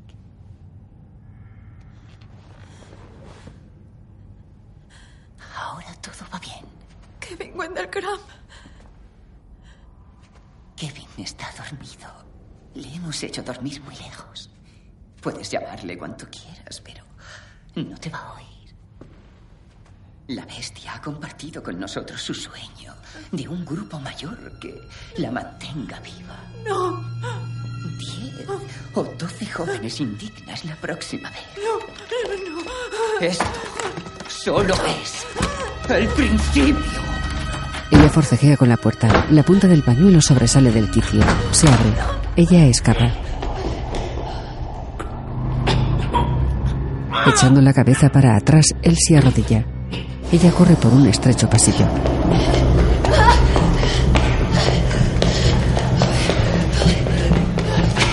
Se detiene en una zona con taquillas. Se fija en una de ellas.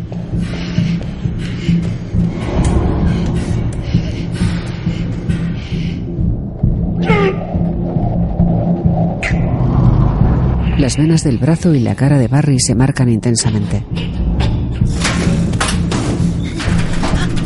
Casey abre la taquilla, rebusca en su interior, saca una caja de munición, la abre, se aleja.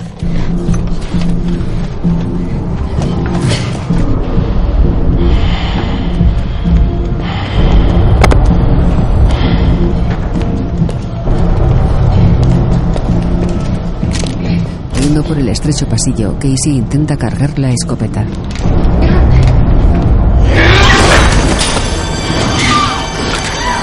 Barry la tira al suelo.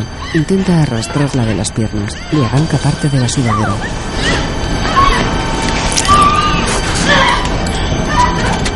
Ella coge un cartucho, carga el arma, apunta hacia adelante.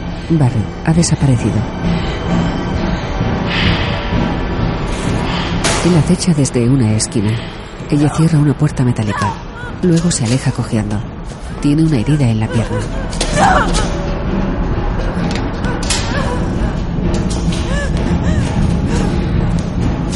Llega a una zona con jaulas. En lo alto hay una ventana donde penetra la luz.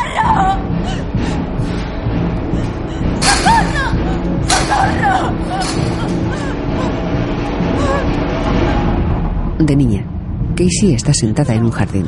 Lleva una chaqueta negra. En la zona de jaulas, apunta hacia adelante con la escopeta. Su tío, también vestido de negro, se acuclilla junto a ella.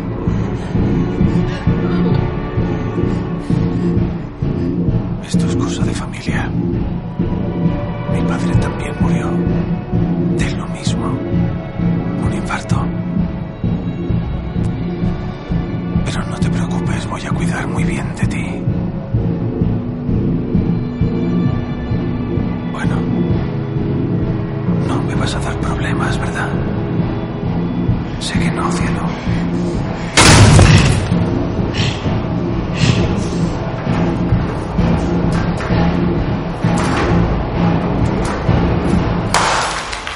Barry, subido al techo del pasillo, va destruyendo las bombillas.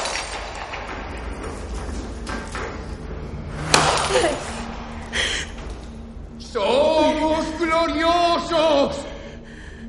¡No volveremos a tener miedo! Asciende del techo. Casey dispara.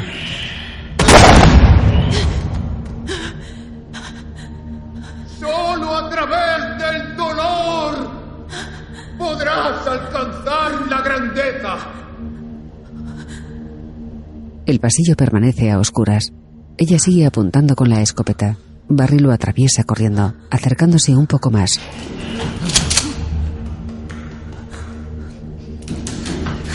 Los impuros son los que no han sido tocados, ni quemados, ni aniquilados. Aquellos que no han sido heridos no tienen ningún valor dentro. No hay lugar para ellos en este mundo. Están dormidos. Casey se mete en una de las jaulas, cerrando la puerta tras de sí. Apunta con la escopeta hacia el pasillo. Barry entra corriendo en la sala de las jaulas.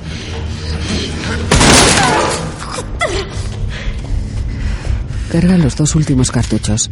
Se arranca la sudadera rota. No puede hacerme daño. ¿No te has dado cuenta de que no soy humano?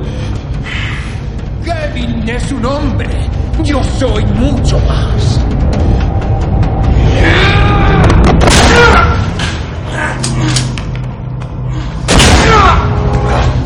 Cae al suelo, de rodillas.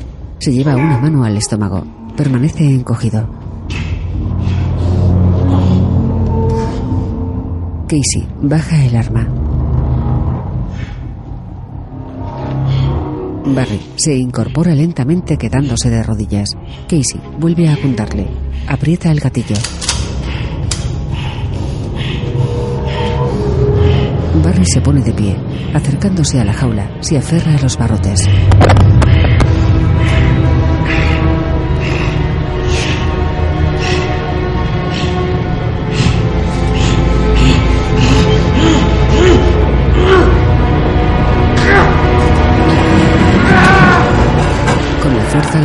Dobla los barrotes.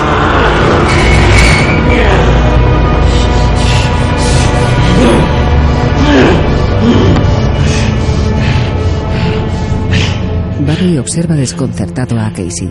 Ella respira aterrada. La camiseta de tirantes deja al descubierto las marcas y cicatrices que tiene en hombros y abdomen.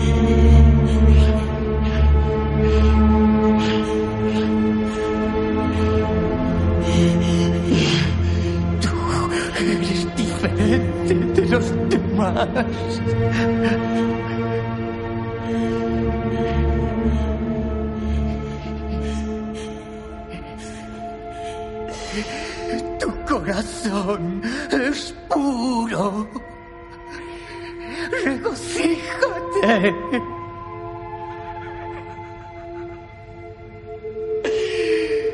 Los heridos son los más evolucionados.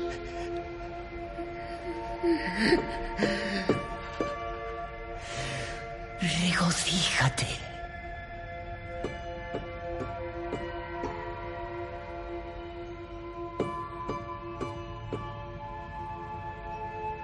Ella permanece inmóvil, totalmente desconcertada. Barry, dándose media vuelta, se aleja.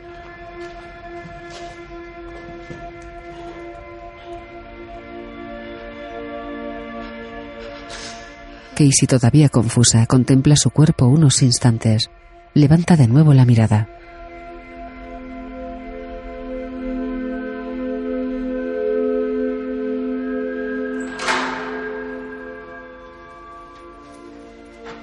Un hombre camina por uno de los pasillos del sótano. Se detiene un momento. Apoyado en la pared, le da una calada a un cigarrillo. Descubre una puerta metálica abierta. Entra. Es la zona de jaulas.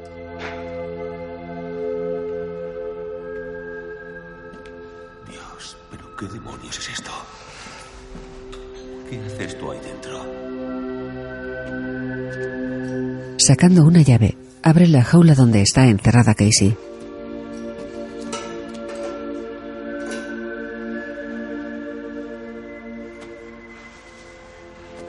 Sosteniéndola por un brazo, la ayuda a caminar.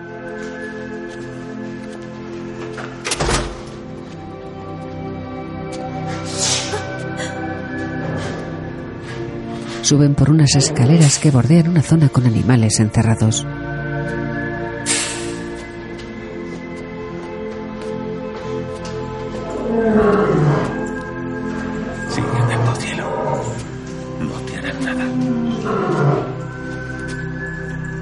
Ella camina con la mirada perdida.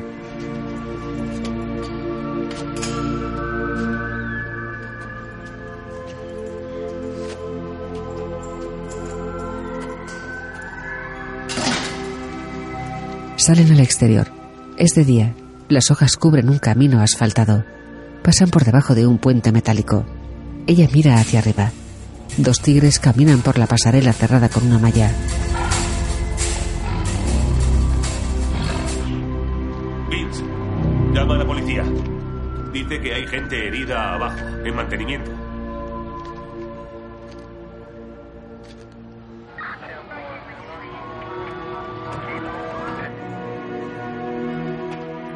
La luz de una linterna ilumina la oscuridad del sótano. En un cesto hay varios cepillos de dientes. Dentro de una ambulancia, una doctora le cura la pierna a Casey. De acuerdo. Voy a examinarte.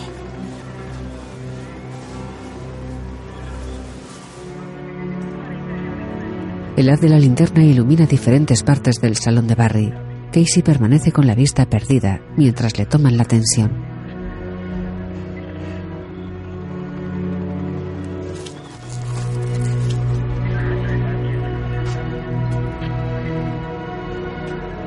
Sobre el aparato de música de Barry está el dibujo de la ventana. En un perchero hay multitud de ropa colgada.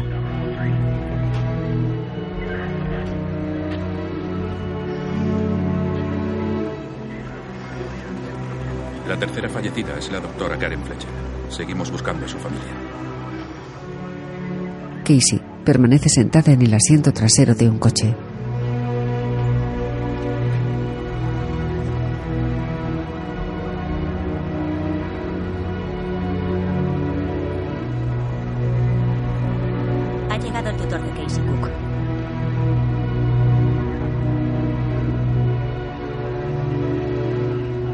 Un agente de policía abre la puerta del vehículo.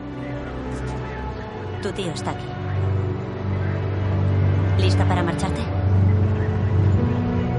Casey permanece inmóvil.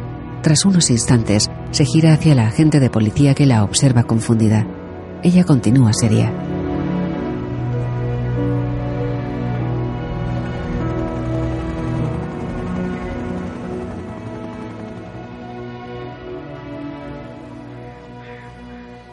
Junto a un coche de policía hay una estatua de un león.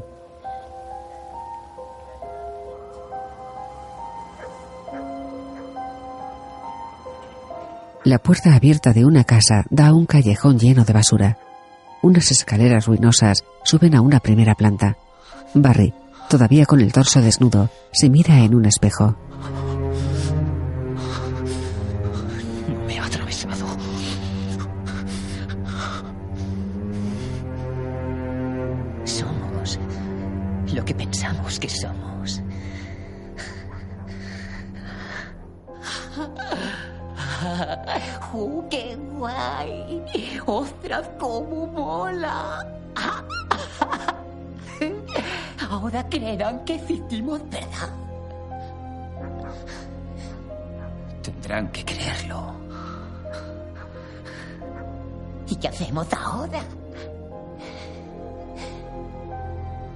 Confiamos en la bestia. Nos protegerá. Fijaos de lo que es capaz. Dejemos que muestre al mundo lo poderosos que podemos ser. Barry esboza una sonrisa. Múltiple. En una cafetería, trastorno de identidad disociativo TID. Los rumores procedentes del lugar de los hechos son difíciles de creer. Las versiones se contradicen. No sabemos si el sospechoso está vivo o muerto tras haber recibido dos disparos a quemarropa. Algunas informaciones indican que una de sus personalidades es una amalgama de los diversos animales del zoo de Filadelfia en el que trabajaba. La prensa ya se refiere al presunto agresor con un apodo sombrío, filtrado por una fuente cercana al caso. Debido a sus múltiples personalidades, le llaman la Horda. Es como aquel pirado en silla de ruedas al que encerraron hace 15 años. A ese tipo también le pusieron un apodo. ¿Cómo era? Don Cristal. El hombre, interpretado por Bruce Willis, le da un sorbo a una taza.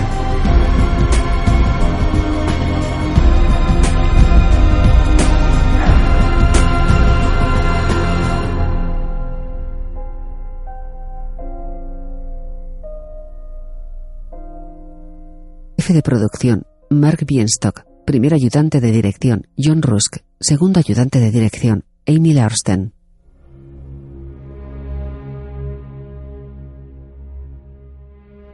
Reparto. Barry James McAvoy, Casey, Anya Taylor-Joy, Doctora Fletcher, Betty Buckley, Claire, J. Lou Richardson, Marsha, Jessica Sula, Casey Niña, Easy Life Coffee, Tío John, Brad William Henke, Padre de Casey, Sebastian Arcelos, Joe, Robert Michael Kelly,